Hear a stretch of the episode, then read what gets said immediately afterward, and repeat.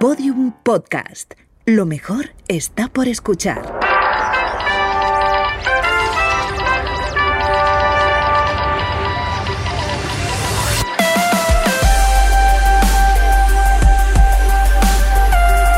Tentación a Medianoche, un podcast que homenajea la radionovela escrita por Rafael Barón en adaptación de su novela homónima y realizada para la cadena Ser en el año 1973. Episodio 13.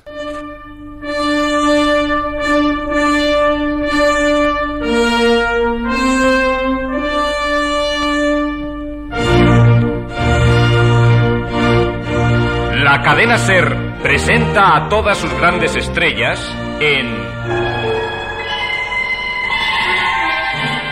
Tentación a medianoche.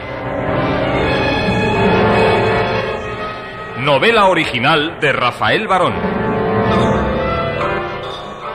Con Julio Varela como narrador. Enrique Aroca, realizador musical. Dirección José Fernando Dicenta.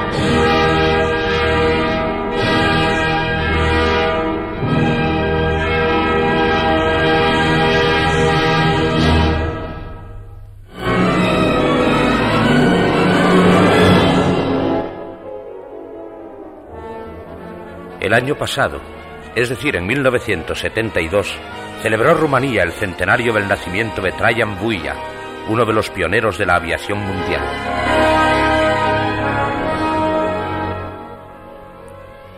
Nacido el 17 de agosto de 1872 en la localidad de Surdukmik, cerca de la ciudad de Lugoj, a Trajan Builla, que tenía una naturaleza inventiva, con particular predilección y destacado talento para la mecánica, le preocupó desde la infancia el problema del vuelo y el secreto de los medios con que podría llevar al hombre hacia las alturas del cielo.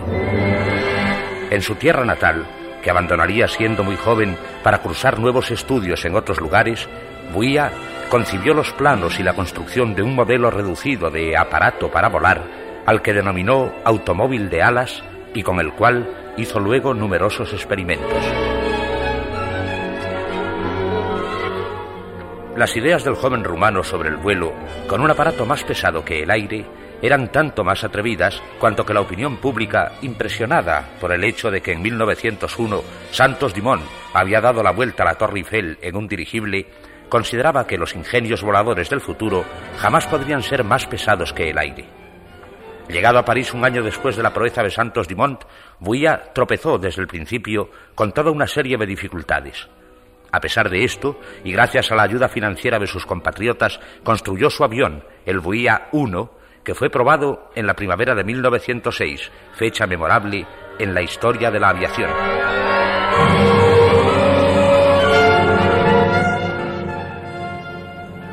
Petre Barbu conocía naturalmente la historia de Trajan Buia, cuya influencia era enorme entre las jóvenes generaciones de investigadores y constructores de aeronaves. Y la recordó hablando con María cuando aún faltaban algunos meses para que se cumpliera el primer centenario del nacimiento de su famoso compatriota. Indudablemente los descubrimientos, los hallazgos de Buia, no han quedado reducidos al campo de la aviación, sino que han tenido aplicación en muchas ramas de la economía. Por ejemplo, en la industria química, en la circulación ferroviaria y en la navegación. Fue un gran patriota. A pesar de sus años, cuando la guerra dirigió en París el Frente Nacional Rumano de Francia, que luchó contra nuestros invasores. El día de su Lo muerte. recuerdo muy bien. Yo tenía entonces 15 años. El 81. Si no hubiese muerto. Ahora le faltaría poco para llegar a centenario. No me refería a eso, mamá, sino a la alegría que hubiera sentido al ver el desarrollo que ha alcanzado nuestra aviación de un tiempo a esta parte. Volar en nuestros días ya no es una aventura peligrosa. Ay, aún así, cada vez que por tu trabajo tienes que embarcarte en un avión. Mamá. No puedo remediarlo, Petre. Yo, sin ser vieja, pertenezco a esa época en que el vuelo de un aeroplano constituía más que un espectáculo, un acontecimiento. De jovencita allí, en mi aldea de Crisana, cuando algo no pasaba, nos quedábamos embobados, con la cabeza levantada, mira que te mira, hasta que lo perdíamos de vista. y no faltaría seguro algún ancianito que dijese, ¡qué pájaro más raro! Después, durante la guerra, los aviones, aquellos siniestros aviones enemigos, fueron para mí para todos sinónimo de muerte y destrucción. No lo recuerdes, ya no existen. Piensa tan solo en los nuestros, en los que, sin serlo, cruzan nuestro cielo como si sus alas fuesen brazos abiertos en señal de amistad. Te apasiona volar, ¿no, Petri? Sí, me gusta mucho. Es tan rápido, tan cómodo. Bastan unas horas para llegar al otro lado del mundo. Ya no hay distancias ni barreras. Así todos los pueblos se conocerán y se comprenderán mejor.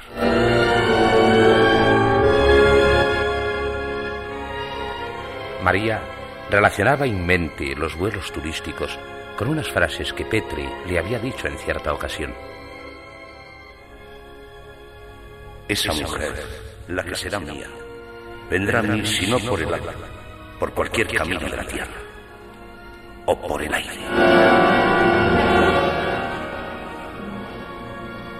Será una muchacha de otro país, una extranjera, quien logre enamorar a mi hijo. Admitida esta contingencia, María ampliaba la serie de circunstancias en que podía producirse el encuentro de la pareja.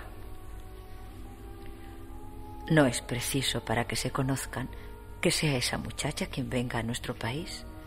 Quizá Petre de con ella en uno de sus viajes por el extranjero. Son tantos los que está conociendo debido a su trabajo.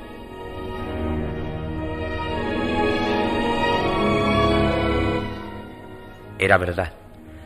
Lo mismo que algunos estudiantes marchan a otros países para ampliar sus conocimientos, para especializarse en determinadas universidades extranjeras, Petri había hecho por su profesión numerosos viajes a distintas naciones.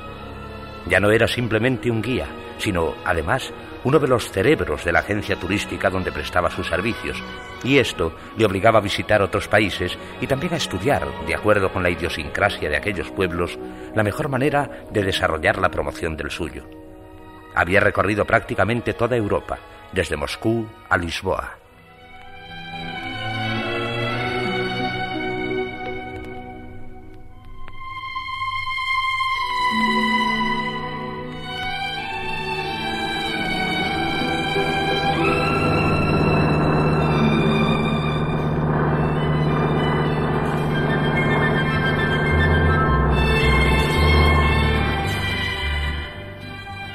Mente de Petri, a consecuencia de sus viajes, era en parte como un álbum de maravillosas fotografías en colores.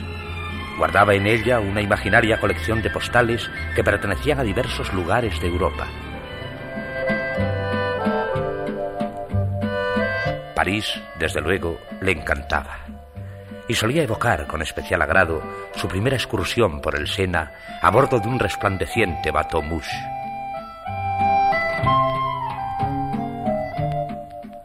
Otro de sus recuerdos entrañables era el de Venecia, pero el de una Venecia invernal y aparentemente desierta, barrida por la lluvia.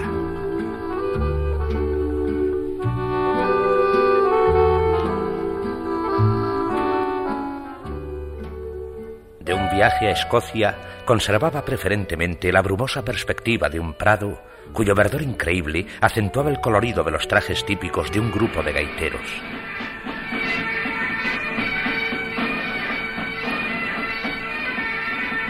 Sí, eran muchas las postales imaginarias que Petri había ido coleccionando en su memoria.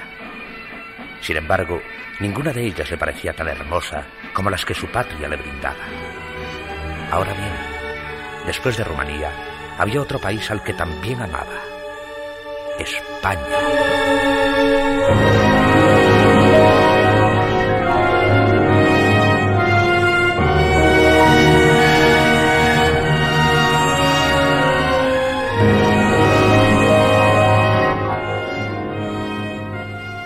Era muy curiosa, siempre lo decía, la sensación que había experimentado al pisar por vez primera tierra española.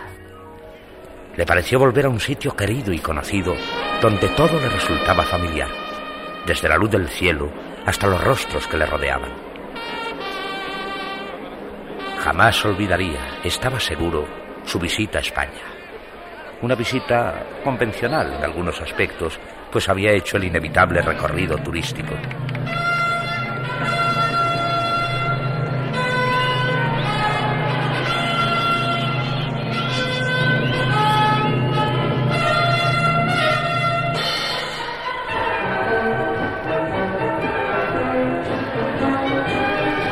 A la corrida clásica, sucedió, como no, el acostumbrado flamenco en un tablao de boda.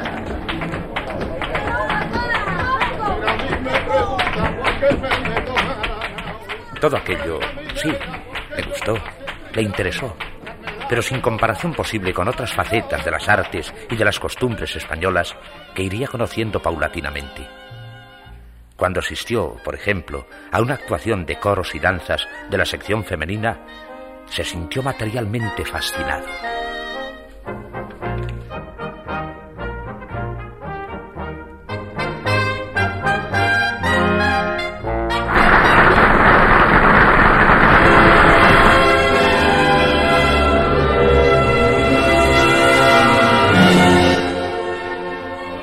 Al regresar a Bucarest, después de su viaje por España, Petre comentó con su madre la profunda impresión que le había producido. No me sorprende, hijo. Esa inclinación por España la has heredado como otras muchas cosas de tu padre. Y yo, lo sabes, la he fomentado en recuerdo suyo desde tu infancia. Sí, desde luego, pero esa sensación de estar en casa. Es la misma, supongo, que experimentan los españoles cuando vienen a vernos. Ten en cuenta que nuestros pueblos están emparentados. Son latinos. Latina es también Francia. En ella, sin embargo, no he sentido lo mismo, ni siquiera en Italia. Esto precisamente es lo que me sorprende. ¿Tendrás con España otras afinidades? si creyera en la reencarnación, pensaría que he sido español en otra vida, en otra época. Quizá. En fin, misterio. Trataré de averiguarlo en mi próximo viaje. ¿Cuándo vas a volver? No lo sé a punto fijo, tal vez pronto. Tenemos algunos proyectos que pueden ser interesantes. No te he hablado de ellos todavía, pero se trata de establecer entre Rumanía y España, entre España y Rumanía, lazos más cordiales, más entrañables. Por el camino del turismo. Exacto. Esto es, en líneas generales, lo que todos pretendemos y esperamos conseguir. ¿Qué duda cabe? Ya te daré más detalles a medida que avancen las gestiones. Ahora, si te parece bien, podemos escuchar alguno de los discos que he traído. ¿De flamenco? De todo. Flamenco, música clásica, ¿Qué estilo quieres para empezar? El que tú prefieras. Pero te advierto que no podré quedarme mucho tiempo. ¿Y eso? Tengo que ir a la oficina. ¿Sin falta? Claro que sin falta, hijo. Ocupo afortunadamente un puesto de cierta responsabilidad. Pero aunque así no fuese... Para ti no llegará nunca la hora del merecido descanso, de la jubilación. No quieres tú que llegue. Eso es verdad. Tú estás enamorado de tu trabajo y yo del mío. ¿Así? Los dos felices. Muy felices. Pero anda, pon en marcha el tocadiscos. Si no, tendré que irme sin haber escuchado una sola muestra de la música española que has traído. Ya está. Préstale la debida atención. Es importante. Ajá.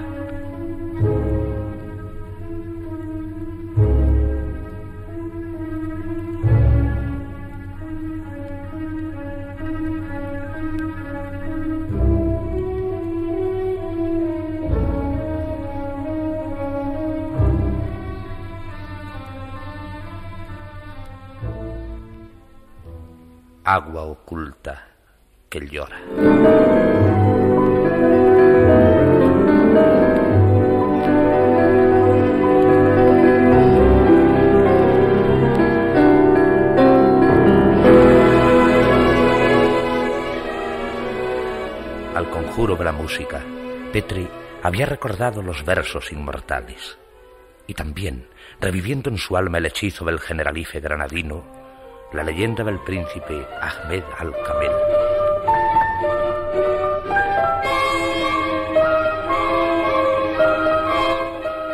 El rey, padre de Ahmed al-Kamel, informado por un horóscopo de que éste, por su extraordinaria sensibilidad, podía ser víctima fácil del fuego del amor, decidió encerrarle en el Generalife hasta que llegase a la edad madura. Allí, puso a su lado un preceptor egipcio a quien amenazó con la muerte si le hablaba del amor o le revelaba la existencia de la mujer.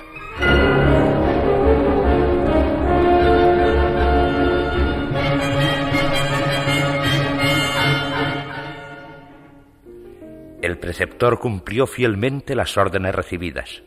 Para él, la primavera no pasaba de ser un capricho del almanaque, las fuentes ingeniería y las flores botánica. Pero un día, el príncipe desapareció dejando una carta para su padre en la que le pedía que no castigase a su maestro. El egipcio nada tenía que reprocharse. La responsabilidad de su fuga debía recaer por entero sobre los jardines del generalife, pues estos sin palabras, se lo habían enseñado todo.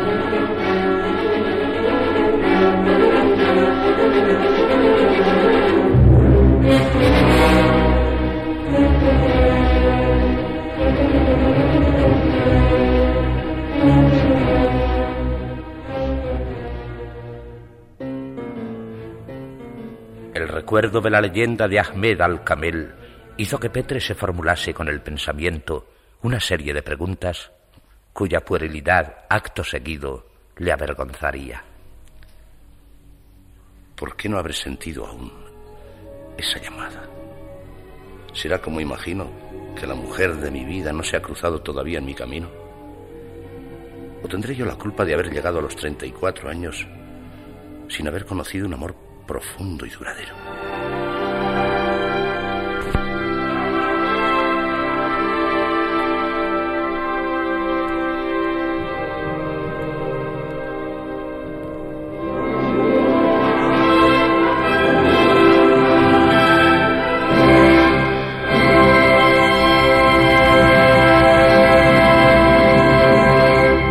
Síguenos en Twitter, arroba podiumpodcast y en facebook.com barra podiumpodcast.